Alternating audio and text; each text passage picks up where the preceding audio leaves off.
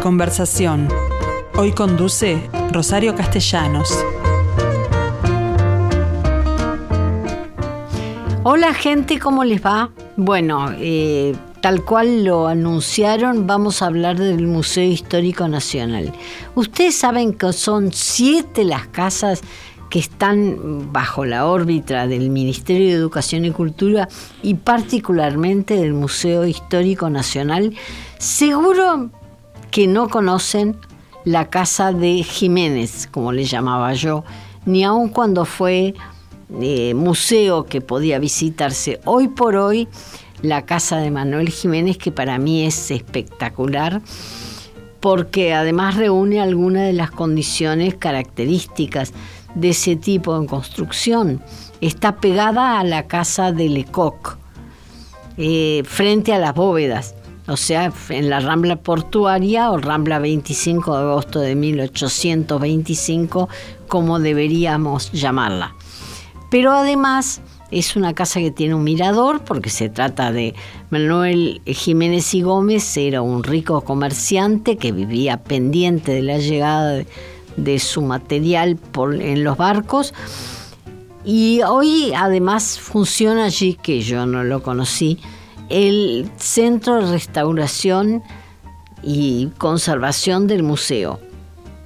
Es con el quien dirige ese, ese lugar, el área de restauración y conservación, es quien, con quien vamos a hablar hoy, Ernesto Beretta. ¿Qué tal, Ernesto? ¿Cómo te va? ¿Qué tal? ¿Cómo estás? Muchas gracias por la invitación. Y en la planta alta, porque recuerdo que esa casa siempre tuvo problemas de humedad.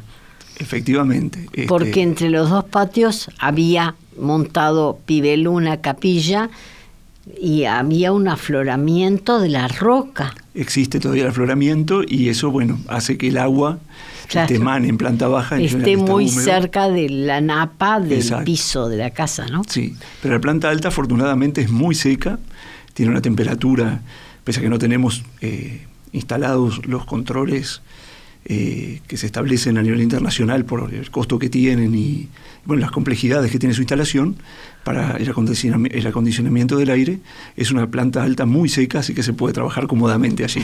Bien, me alegro porque hoy por hoy prácticamente todos los museos cuentan con su propia eh, sala de restauración.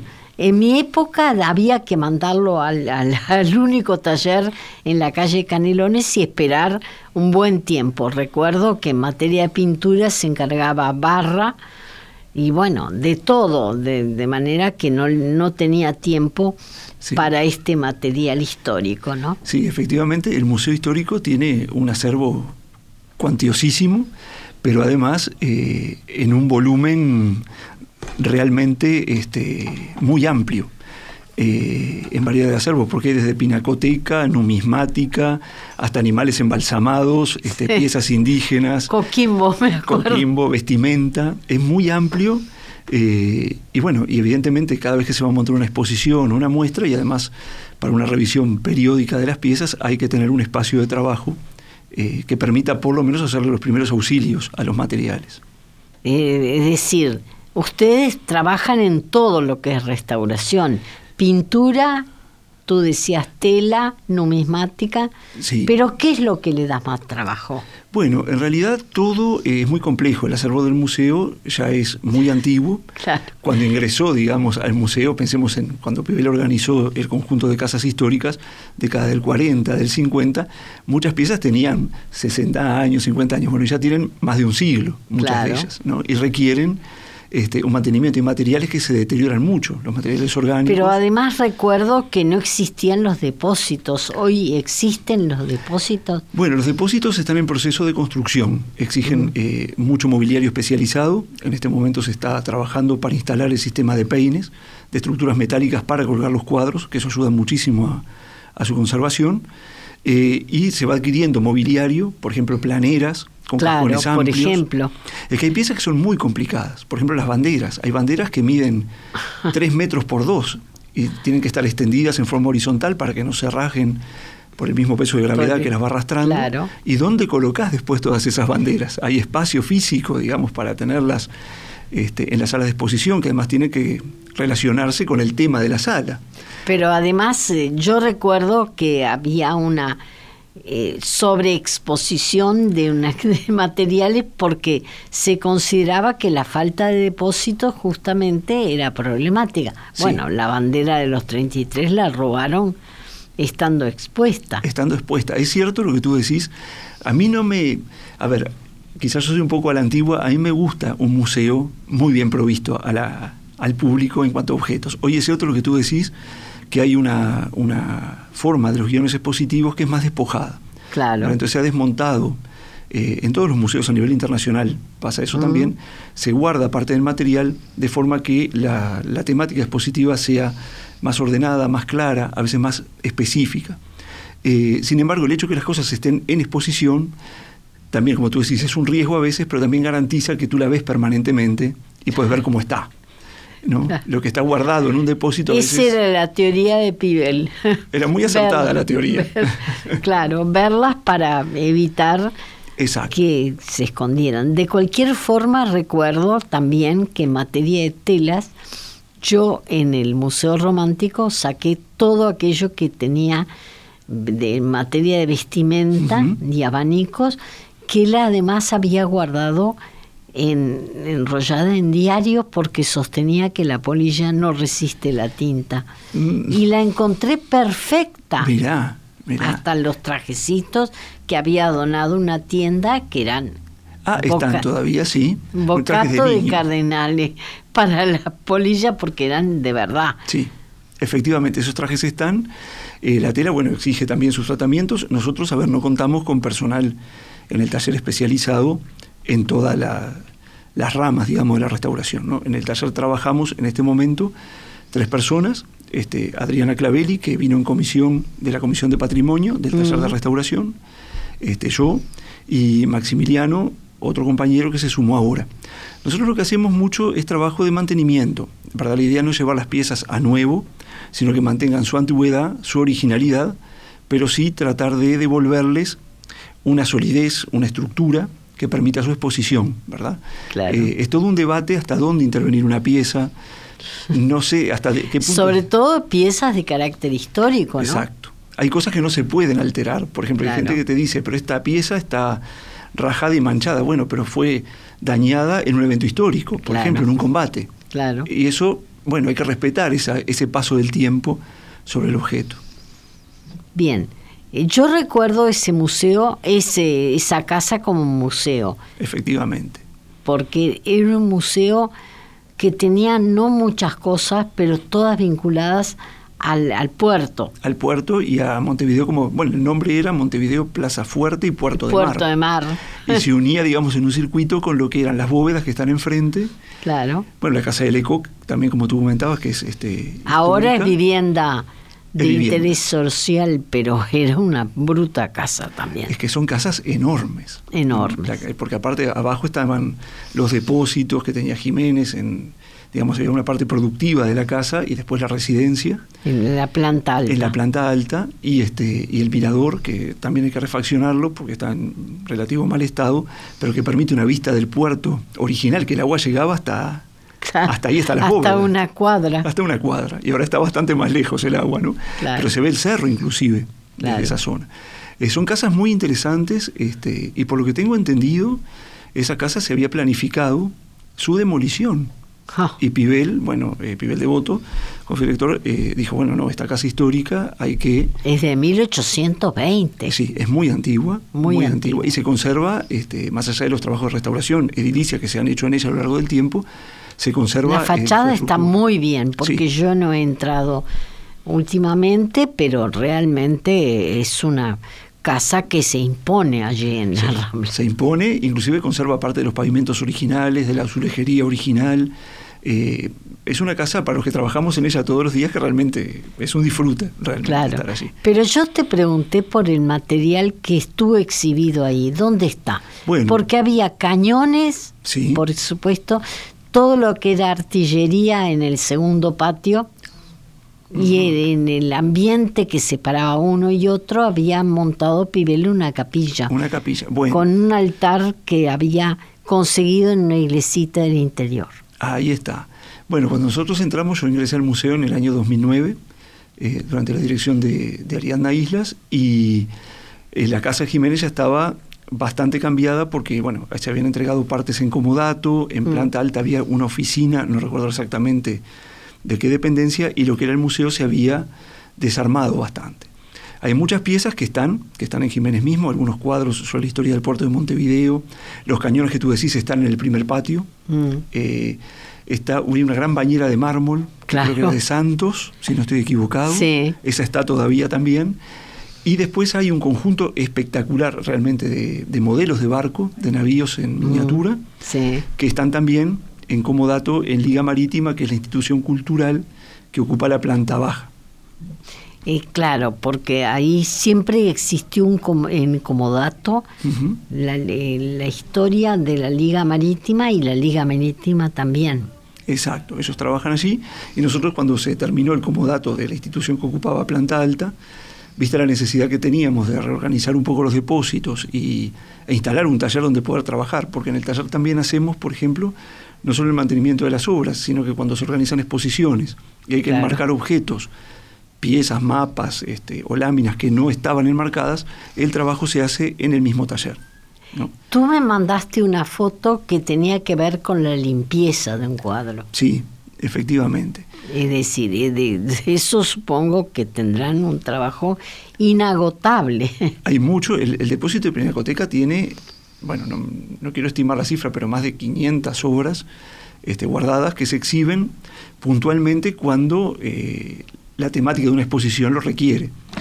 Pero nosotros tratamos de hacer una limpieza, de- más que nada de conservación, ¿verdad? Se limpia el polvo, se limpian los bastidores, se limpian los marcos.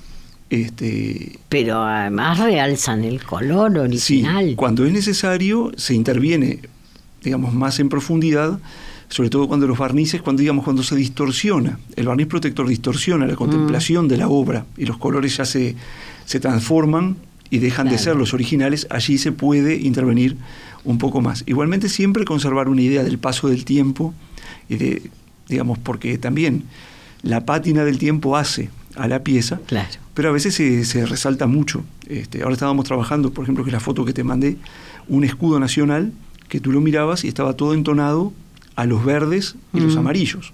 Pero cuando le quitamos el barniz, que era como una capa amarillenta por la oxidación, el escudo está entonado a los colores nacionales, a los blancos y los azules, ¿verdad?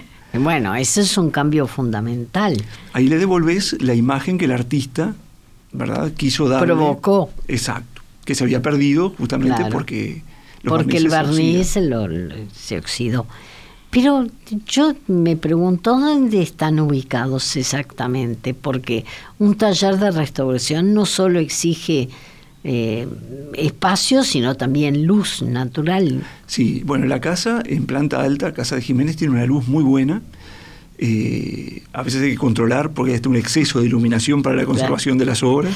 Eh, todas las ventanas que vemos en fachada corresponden a esa, a esa planta alta. a la planta alta. Y luego todas las ventanas interiores se articulan en torno al primer patio. Entonces recibe luz, recibe sol, eh, que en algunos casos, bueno, para algunos trabajos ayuda, para otros complica, eh, pero es, es muy iluminada la casa y además contamos, eh, la institución que estaba previamente, cuando se retiró nos cedió toda la iluminación que había puesto, eh, eso se mantuvo, lo que agradecemos, porque realmente nos facilitó mucho la tarea. Claro. Además son salas muy amplias, entonces es muy cómodo tra- para trabajar con piezas muy grandes. También hay cuadros que son muy grandes en. Muy- muy- por eso te digo. Muebles grandes. Eh, me acuerdo el tiempo que llevó la entrada de, creo que era la entrada de Flores a Montevideo, Sí, ese que cuadro. estuvo, que estuvo en el taller de Barra durante años porque esperando el momento que pudiera ocuparse de él, era enorme. Son cuadros muy grandes y el problema que tiene la restauración es que entraña complejidades que a veces hay trabajos que salen rápido, que se pueden hacer en un tiempo prudencial y dejar la pieza en condiciones de ser exhibida. Otros requieren tiempos porque requieren una investigación, Claro. ¿no? que es lo interesante que tiene. Lo que se puede aprender de los objetos, de la información que contienen sobre las técnicas con las que fueron realizados, los materiales. Y bueno, después la- también el estudio de la significación de esos cuadros, ¿verdad? Que está Mm. representado, de qué manera. Es muy interesante como trabajo y tenemos una aproximación, obviamente, a los objetos este, que, que, enriquecen mucho el estudio y que no son en general miradas que a las que el público acceda. Algunas veces hemos hecho recorridos por el taller. Bueno, creo que los días del patrimonio el taller abre. Mira, algunas veces abrió. Luego fue tal el volumen de objetos que fueron viniendo para los depósitos que ahí, bueno, pusimos como un freno, pero algunos, eh, algunas visitas con grupos pequeños, en los días, el Día de los Museos, en Día del Patrimonio, se pueden organizar. Es algo que tenemos que, volver a, reflotar. Bueno, hablaste de los depósitos. Los depósitos, más allá de que están en vías de conseguir material, van a estar o ya están en el museo. Casa de Jiménez. Una parte. Eh, es decir, el Museo Histórico es un museo espectacular. La idea que, que tuvo Pibel de organizarlo como casas históricos, como complejo museístico, es realmente brillante, porque dota además para el turismo de la ciudad vieja, y no solo de ciudad vieja, eh, de una dinámica muy particular. Pero evidentemente es un museo muy complejo, mm. porque Tiene el traslado, claro, y el traslado de cosas de una casa a la otra. Y demás. Entonces la idea era, en lugar de tener museos, eh, digamos, depósitos también dispersos en las distintas casas, concentrar en la medida de lo posible en Jiménez el material porque podemos controlarlo mejor también, ¿verdad? hacer todo revisiones periódicas, pero no creemos que el espacio que tenemos alcance para todo lo que hay, este, que realmente es muy interesante, y lo que se donó en materiales. Me, me imagino porque más allá de que ese museo está hecho sobre la base de donaciones, en realidad, por suerte, la gente sigue confiando y dona. Sigue donando. Hace, pocas semanas atrás fuimos a retirar este, una donación de un busto de bronce y un letrero de una antigua sastrería de Montevideo. Eh, la gente sigue llamando, sigue donando, lo cual es muy importante porque da a entender cómo los uruguayos valoran su patrimonio y entienden que el museo es el espacio natural. Yo te voy a ser más pragmática. Además, eh, Castel, los remates en general, hay cosas que no pagan lo que corresponde. Muebles, por ejemplo, libros, por ejemplo, hoy por hoy han perdido el valor, entonces hay que agarrarse el valor histórico, ¿no? Sí, el valor cultural, histórico de las piezas es fundamental, porque hay objetos que realmente después no se vuelven a recuperar. Claro. Entonces, con las dificultades que los museos tenemos y demás, eh, realmente eh, es importante la conservación del, del patrimonio, del acervo, que eso quede para las generaciones futuras. Sabemos que todo está destinado a, largo plazo, en miles de años, está todo destinado a una lenta destrucción, porque uno cuide, conserve, hay deterioros de los materiales que son imparables, que son mm. irreversibles, digamos, ¿no? Pero, hay que pararlos de alguna forma. De, alguna forma, eso es lo que trata de hacer la restauración y la conservación, por lo menos enlentecer esos procesos para que las piezas duren lo más posible, ¿no? En materia de presupuesto, ¿cómo están?